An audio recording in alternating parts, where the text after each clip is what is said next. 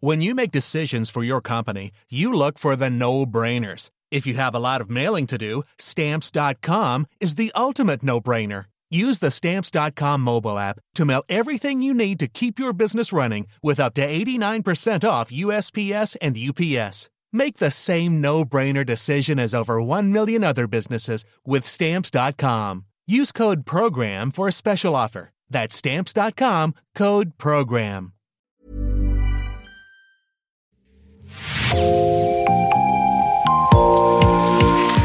Bonjour et bienvenue dans Podcasting, l'actu dans la poche, le podcast quotidien d'actualité du Grand Sud-Ouest. Chaque jour, suivez-nous à la découverte de l'information régionale avec les journalistes et chroniqueurs du territoire. Je m'appelle Jean Berthelot de Lagleté et l'épisode du jour vous est présenté par Myrène Garay-Coechea de l'équipe Podcasting. Aujourd'hui, Podcasting se pose une question. Quelle limite peut avoir l'impunité d'un élu de la République? Benoît Simian a 38 ans, il est député de Gironde. Podcasting vous en parlait déjà en mars dernier. Depuis, le député est toujours poursuivi pour harcèlement sur son ex-épouse. Aujourd'hui, Mediapart révèle non pas un, mais une avalanche d'abus. Des propos déplacés à une collaboratrice, des signalements abusifs. La liste est variée. L'Assemblée nationale a été alertée, mais aucune mesure n'a été prise. Les nouveaux faits d'armes du député Simian, toujours protégé par l'Assemblée nationale, c'est le titre de l'enquête qui a été publiée le 28 décembre 2021 sur Mediapart. Antoine Rouget, vous en êtes l'auteur. Bonjour. Bonjour. Vous êtes journaliste à Mediapart. Vous travaillez au sein du pôle Enquête. Vous travaillez notamment sur les coulisses des pouvoirs politiques. Et vous êtes par ailleurs originaire de Bayonne. Vous nous accueillez dans les locaux de Mediapart à Paris. Pourriez-vous d'abord nous décrire Benoît Simian? D'où vient-il? Alors Benoît Simian, c'est un des jeunes élus de la République en marche qui a été élu dans la vague euh, assez incroyable euh, suivant l'élection d'Emmanuel Macron, avec l'entrée au Parlement de, nouveaux élus qu'on ne connaissait pas sur la scène nationale. Euh, certains venant de, la société civile, d'autres ayant un parcours politique, notamment à gauche. Et Benoît Simian venait du Parti socialiste. Il était maire d'une petite commune, Ludon-Médoc, et il s'est présenté dans, le Médoc et il a ravi cette circonscription à une députée socialiste qui avait été précédemment élue. Et donc ça fait partie de ces jeunes socialistes, sans doute plus à l'aise dans un parti centriste et qui ont, qui ont rejoint Emmanuel Macron et été élus dans cette vague du printemps 2017. Vous suivez ce député depuis un an maintenant pour une affaire qui sera bientôt jugée par le tribunal correctionnel de Bordeaux le 24 mars prochain. De quoi s'agit-il? Alors, le fond de l'affaire euh, concerne le comportement de, Benoît Simian à l'égard de, son épouse, avec laquelle il est en instance de divorce. C'est vraiment ça le départ de, de, l'affaire. Et pour bien comprendre les choses, il ne s'agit pas pour nous de s'immiscer dans le contentieux qu'il peut y avoir entre, entre Benoît Simian et son, et son épouse sur les conditions du divorce. Euh, il y a beaucoup de divorces euh, en France, il y a beaucoup de divorces qui peuvent mal se passer. Et pour nous, il ne s'agit pas d'aller distribuer les bons et les mauvais points dans la gestion, dans la gestion de leur couple.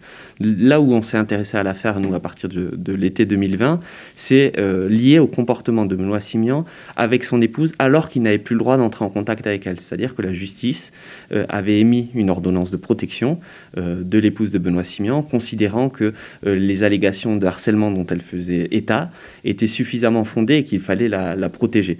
Et donc ce dispositif a été mis en place et nous, on a été alertés assez rapidement sur le fait qu'une que Benoît Simian ne respectait pas euh, l'ordonnance de protection, continuait à essayer d'entrer en contact avec son épouse, et surtout, ça donnait à toute une série d'intimidations euh, auprès d'elle. et donc là, évidemment, pour nous, c'est devenu un sujet d'intérêt public, c'est-à-dire qu'on sortait du cadre privé du divorce et qu'on rentrait sur une problématique d'un élu représentant de la nation qui vote des lois je rappelle que la grande cause du quinquennat, c'est euh, la défense des droits des femmes, euh, la protection des femmes, et qui lui-même euh, ne respecte pas une décision judiciaire. Une autre femme, une collaboratrice de l'Assemblée nationale, se plaint des agissements du député. tout part apparemment d'un déplacement de trois jours dans le Médoc. Racontez-nous. Donc nous sommes en octobre 2020, après, donc, alors que la procédure de divorce est engagée avec son épouse. Et euh, Benoît Simian demande à une de ses jeunes collaboratrices, euh, basée à Paris, euh, de venir visiter la circonscription, comme ça peut évidemment se, faire en temps normal. Sauf que les conditions d'organisation de ce séjour sont assez particulières. La, la collaboratrice découvrant le premier soir qu'ils vont devoir dormir chez les parents de Benoît Simian, à Ludon-Médoc. Au moment où elle se couche, elle découvre qu'ils doivent dormir dans la chambre d'adolescent de Benoît Simian. Elle refuse de dormir avec lui dans le lit et elle dormira euh, sur le sol. Ce qui a d'ailleurs été confirmé par, par Benoît Simian, lui expliquant qu'ils étaient dans un état alcoolisé et qu'ils ne pouvaient pas prendre la route pour aller dans un hôtel. Sauf que le lendemain, ils vont dans un hôtel et euh, ils partagent la même chambre. Là aussi, on peut déjà s'interroger sur, euh, ce choix-là. la collaboratrice a raconté à la présidence de l'Assemblée qu'elle était extrêmement mal à l'aise face à ce choix.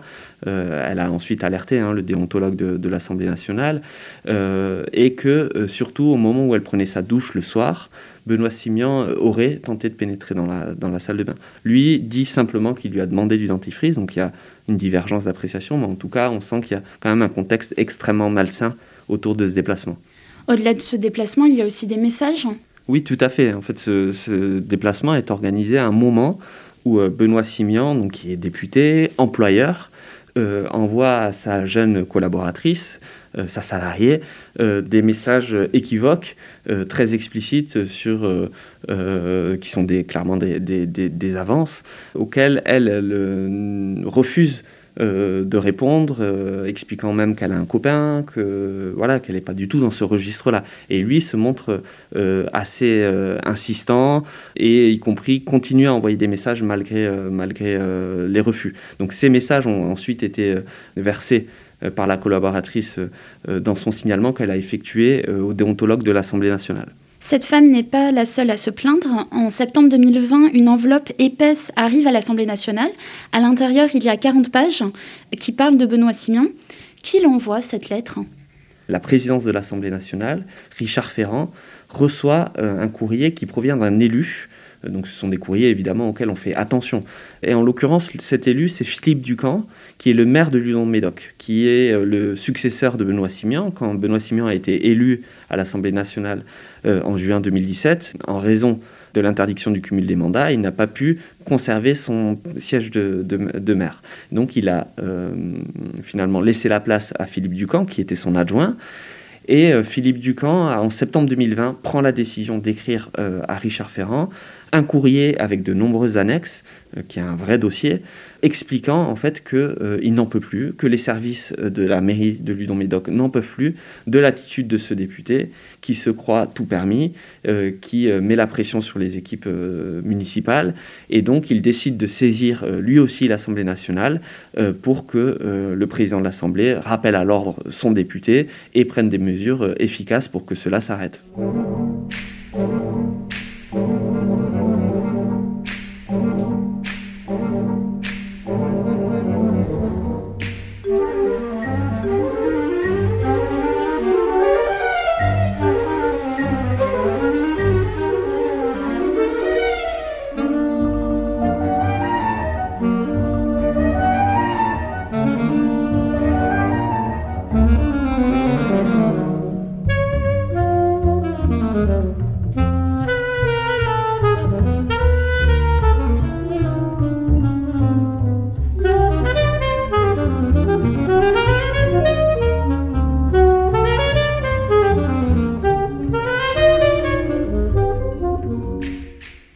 Vous avez pu lire ces 40 pages. Qu'avez-vous découvert à l'intérieur de ce courrier? Clairement, la lecture de ce dossier est assez vertigineuse en fait. Heureusement que c'est signé par un élu et par un maire, parce que sinon on n'y croit pas. Et heureusement qu'il y a les annexes qui viennent étayer. Sinon, clairement, mon impression du départ, c'était de me dire c'est pas possible. Donc clairement, on se rend compte à travers ce courrier que Benoît Simian, qui a l'interdiction, je le rappelle, euh, depuis euh, l'été 2020, d'entrer en contact avec son épouse pour des raisons de protection, utilise une partie de son équipe parlementaire, mais aussi essaye d'utiliser les moyens qui lui sont donnés en tant qu'élu pour continuer à mettre la pression sur son épouse. Concrètement, que sont amenés à faire les collaborateurs et collaboratrices de Benoît Simian? Par exemple, on a un courrier qui est envoyé par l'équipe parlementaire de, de Benoît Simian fin juillet 2020 qui euh, porte un en-tête de l'Assemblée nationale, qui est envoyé à la préfète de Gironde, Fabienne Bucco. Euh, il faut imaginer ce que c'est aussi un, courrier envoyé par un parlementaire, c'est-à-dire que c'est traité évidemment de manière prioritaire, etc., et qui demande un relogement d'urgence de l'épouse de Benoît Simian, qui elle-même bénéficie de la jouissance du domicile conjugal dans le cadre du divorce. Et donc Benoît Simian va demander en tant que député à la préfète de Gironde de reloger son épouse, quand bien même elle ne souhaite pas du tout être déplacée de, domicile. On va aussi avoir une demande effectuée en mairie de Lunon-Médoc par euh, l'équipe parlementaire de Benoît Simian euh, pour euh, construire un parking sur un terrain jouxtant la maison. on a aussi une demande de fermeture euh, chez un opérateur très bien connu, Orange, euh, Benoît Simian va solliciter le directeur des relations institutionnelles. Donc là aussi, on peut imaginer ce que c'est pour un directeur départemental des relations institutionnelles de recevoir un coup de téléphone d'un député ou de son équipe parlementaire, c'est quand même des choses euh, très importantes, pour demander une fermeture de ligne téléphonique utilisée par l'épouse dans le domicile. Donc c'est toute cette accumulation de, faits-là euh, qui sont euh, recensés dans, notamment dans ce, dans ce courrier et dans les différents signalements qui ont été réalisés et qui montrent qu'il y a un usage par Benoît Simian de ses fonctions pour euh, régler son contentieux personnel. Dans le cas plus précis de la ligne téléphonique, il apparaîtrait que Benoît Simian ait créé cette ligne alors que son ex-épouse n'en voulait pas et qu'il lui demande en fait de payer les frais de résiliation qui seraient de 600 euros, c'est cela? Il y a deux choses sur la ligne téléphonique. Il y a une volonté d'abord de couper la ligne utilisée par son épouse. Donc son épouse parviendra au dernier moment à mettre fin à cette tentative. Et euh, l'autre chose, c'est que Benoît Simian euh, crée aussi lui-même, en se faisant livrer des box euh, au domicile, sa propre ligne. Et au moment de la résiliation, il demandera à son équipe parlementaire de faire payer les frais de résiliation sur un numéro de compte en banque. Et en fait, ce numéro de compte en banque, on s'apercevra que c'est celui de son épouse.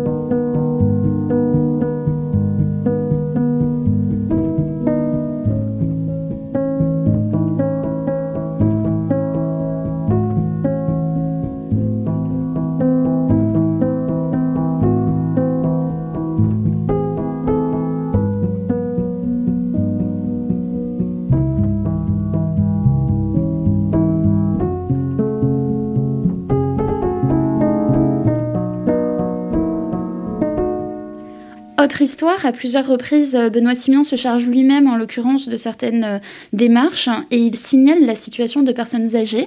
Ces signalements s'avèrent finalement faux. Qu'est-ce qui s'est passé? Ça, c'est un volet très impressionnant en fait euh, des faits dénoncés par, Philippe Ducamp dans son courrier à l'Assemblée nationale, qui concerne effectivement des, signalements effectués par Benoît Simian visant des, des, personnes âgées de la commune de Ludon-Médoc pour lesquels euh, Benoît Simian estime que ces personnes doivent être relogées parce qu'elles sont dans des logements insalubres, etc. Et il y a beaucoup d'interrogations en fait autour de la démarche de Benoît Simian. D'abord parce que euh, à chaque fois, donc il écrit euh, notamment à l'ARS, l'agence régionale de santé, ou à la préfecture. Donc là encore, en utilisant ses fonctions de député, avec l'entête euh, Assemblée nationale, sa signature, député de Gironde, et donc il signale les faits, donc qui sont pris évidemment très au sérieux. Et il y a des vérifications qui sont engagées sur les situations de ces deux personnes âgées notamment. À chaque fois, les vérifications qui vont être engagées, soit par les services municipaux, soit par les services même de l'ARS, en fait, ne confirme pas du tout les situations dépeintes par euh, Benoît Simian. Lui fait état de, situations euh, complètement catastrophiques, en disant que ces personnes ne sont pas du tout euh, soit autonomes, soit sont dans des, dans des logements tellement dégradés qu'il faut les reloger d'urgence.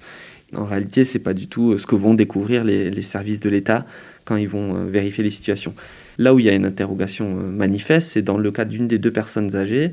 Benoît Simian engage en parallèle une procédure d'usucapion qui est en fait en droit fiscal la possibilité pour un tiers de euh, récupérer un bien parce qu'il l'aurait occupé pendant 15 à 20 ans sans que le propriétaire ne lui demande.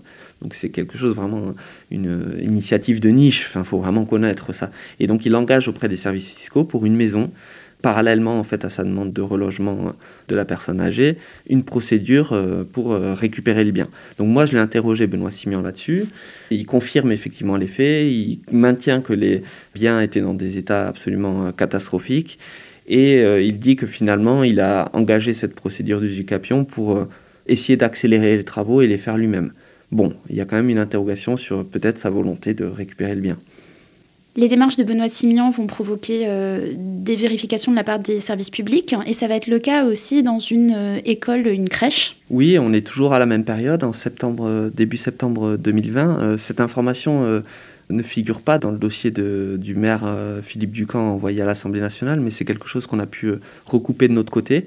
Benoît Simian écrit au département de la Gironde, qui gère les crèches, euh, pour dire qu'il y a une situation dans sa commune, Ludon-Médoc, euh, donc là aussi, hein, avec un courrier officiel en tête de l'Assemblée nationale, le député Benoît Simian, euh, pour dire que les enfants en fait ne sortent pas dans la crèche, qu'il y a un traitement des enfants qui est inacceptable et qu'il faut engager en contrôle rapidement, etc. Ce qu'il ne dit pas dans ce courrier, c'est que la fille qu'il a eue avec son ex-épouse, avec laquelle il est en instance de divorce et en conflit, est justement dans cette crèche et que euh, d'ailleurs le sujet de la crèche est un des nombreux points de, contentieux entre, entre les deux. Donc on voit bien les arrière-pensées qu'il peut avoir quand il rédige ce courrier. Donc il y a une médecin qui se rend sur place et qui constate euh, deux choses. Euh, d'abord que quand elle y va, elle ne prévient personne, évidemment c'est une visite inopinée et les enfants sont dehors. Et en plus de ça, on est début septembre, donc au moment de la rentrée, il y a un toboggan dehors et le gazon est usé en fait euh, en dessous du toboggan.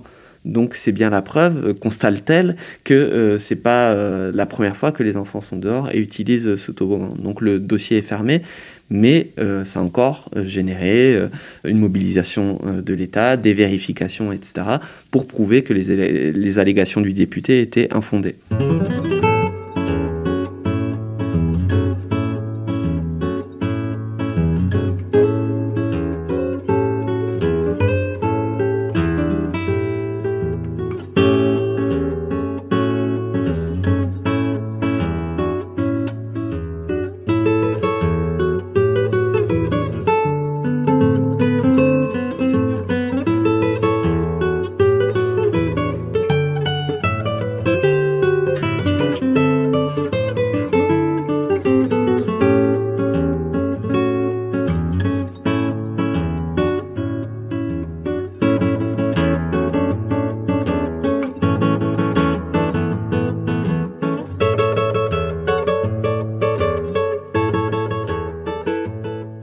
Face à ces nombreux abus, quelle est la réaction de l'Assemblée nationale?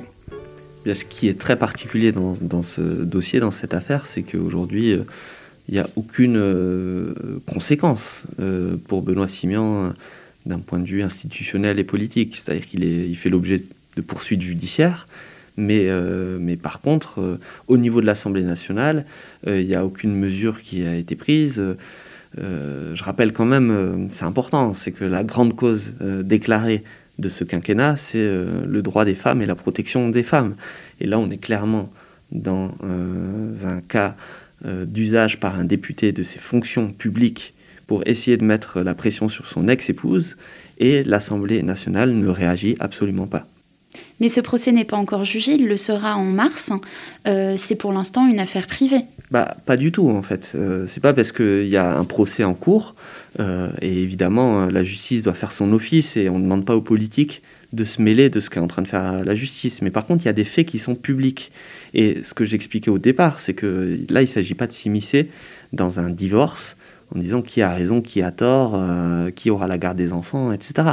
Il s'agit de constater ce que fait un député de son mandat de la puissance qui lui est conférée par son mandat et par le vote des électeurs en 2017, et de voir si c'est en conformité avec les promesses politiques du camp qu'il a choisi et élu en 2017. En l'occurrence, il y a des faits qui sont documentés. On ne demande pas à Richard Ferrand d'aller euh, siéger à la barre du tribunal en mars prochain. Par contre, il y a des attentes évidentes des citoyens de savoir ce que fait une institution comme l'Assemblée nationale, qui, je le rappelle, vote les lois quand même, pour euh, mettre un terme aux agissements d'un député qui sont euh, signalés à multiples reprises de la part de citoyens et d'élus. Justement, l'Assemblée nationale, ils ont été mis au courant de la situation. Ils ont été mis au courant, et en plus à multiples reprises, et par des canaux différents. C'est-à-dire qu'ils ne peuvent pas dire qu'il y a une grille d'interprétation. comme on le rappelait tout à l'heure, le courrier du maire, c'est quand même un maire, quelqu'un qui est élu. et ce maire, même s'il écrit avec un cachet de maire, il ne reçoit même pas de réponse. Même pas. Il a envoyé évidemment son dossier en accusé-réception. L'Assemblée nationale n'a même pas daigné prendre attache avec lui pour essayer d'évaluer la situation, voir comment il pouvait essayer de peut-être régler le conflit, y compris s'il voulait pas que ça s'étale sur la place publique, le régler de manière confidentielle. Il n'y a même pas eu ces tentatives-là. Et il y a eu d'autres alertes. Il y a eu le signalement notamment de euh, la collaboratrice euh, parlementaire qui a saisi le déontologue de l'Assemblée nationale qui a écrit à la présidence de l'Assemblée et qui n'a pas de retour non plus, y compris pour régler, encore une fois, peut-être de manière confidentielle, mais essayer de régler les choses, voir ce qu'il y a, comment on peut sortir par le haut de cette situation. Euh, il y a aussi l'épouse, l'entourage de l'épouse, qui ont écrit à l'Assemblée nationale, qui n'ont pas de retour, qui là aussi n'ont même pas eu un petit mot de bienveillance, de soutien dans cette épreuve. Il y a les articles de presse. Nous, on a écrit de nombreux articles de presse à partir de septembre 2020, où on était allé sur place à Ludon-Médoc en août 2020, constater par nos yeux et avec des photos que Benoît Simian ne respectait pas l'ordonnance de protection, c'est-à-dire qu'il continuait à aller au domicile conjugal.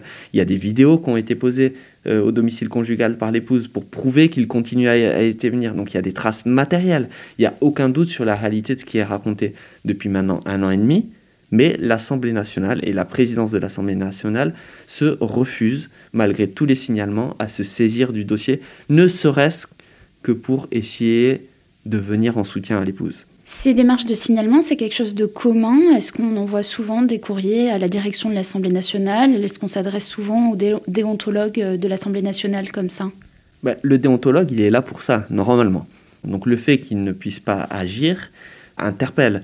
Donc il y a évidemment quelque chose à revoir du point de vue institutionnel. Donc le, déontologue de l'Assemblée nationale est souvent euh, alerté, notamment par des collaboratrices et collaborateurs, sur tout un tas euh, de dérive à l'Assemblée nationale. On n'a pas de données comptables pour une simple et bonne euh, raison, c'est qu'aussi il est tenu euh, évidemment à la confidentialité. Mais en revanche, dans un certain nombre de dossiers, on voit qu'il est alerté et qu'il ne se passe rien ou vraiment pas grand-chose.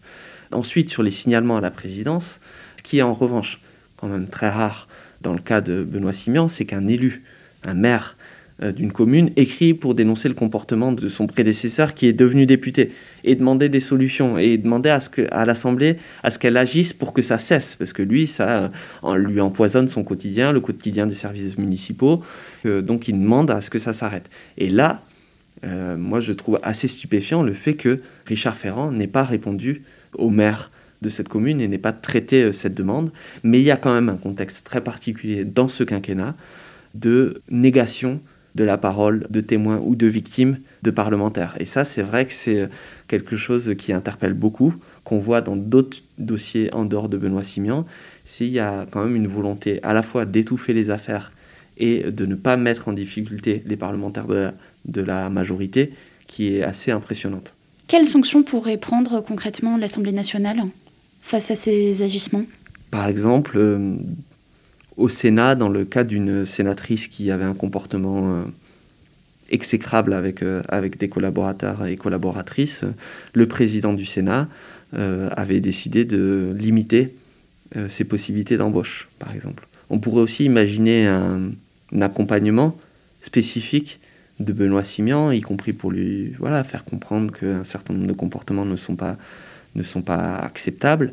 Et je pense même que ça, quand on voit quand même le, nombre de faits qui sont recensés euh, et signalés, euh, ça pourrait l'aider aussi, peut-être de Benoît Simian, à comprendre. Moi, j'ai l'impression quand même que, en refusant de traiter le sujet, la présidence de l'Assemblée nationale ne met pas qu'en difficulté les victimes, victimes potentielles ou témoins de Benoît Simian, mais aussi le député lui-même, qui peut-être a besoin d'aide, d'accompagnement pour affronter euh, ces situations.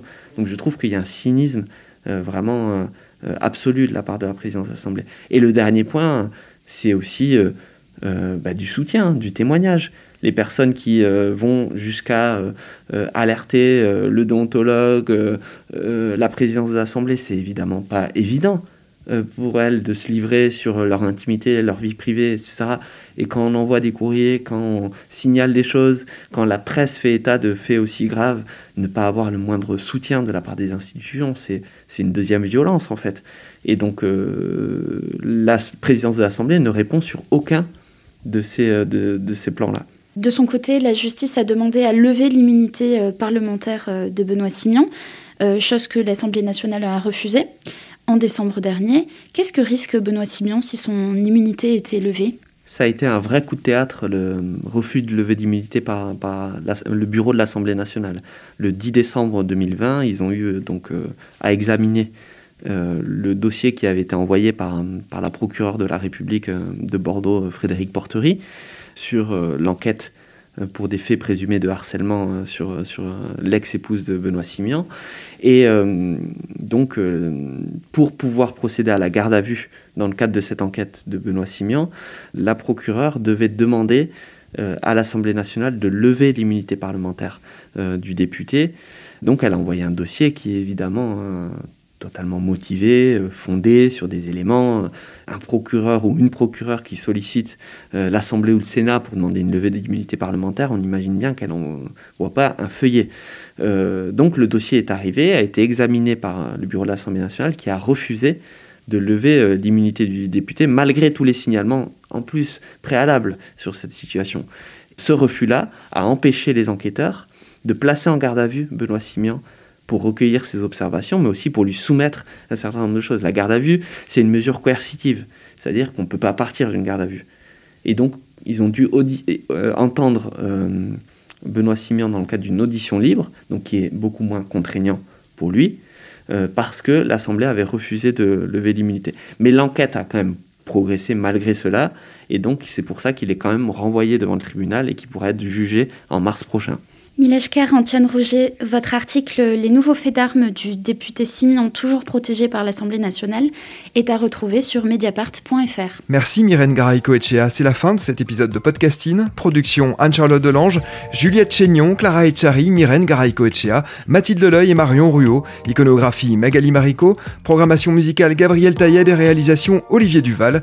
Si vous aimez podcasting, le podcast quotidien d'actualité du Grand Sud-Ouest, n'hésitez pas à vous abonner, à liker et à partager nos publications Retrouvez-nous chaque jour à 16h30 sur notre site et sur nos réseaux sociaux, ainsi que sur ceux des médias indépendants de la région qui sont nos partenaires.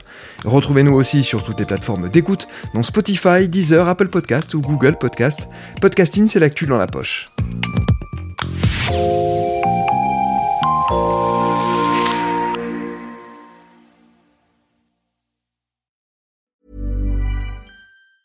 Hey, it's Danny Pellegrino from Everything Iconic.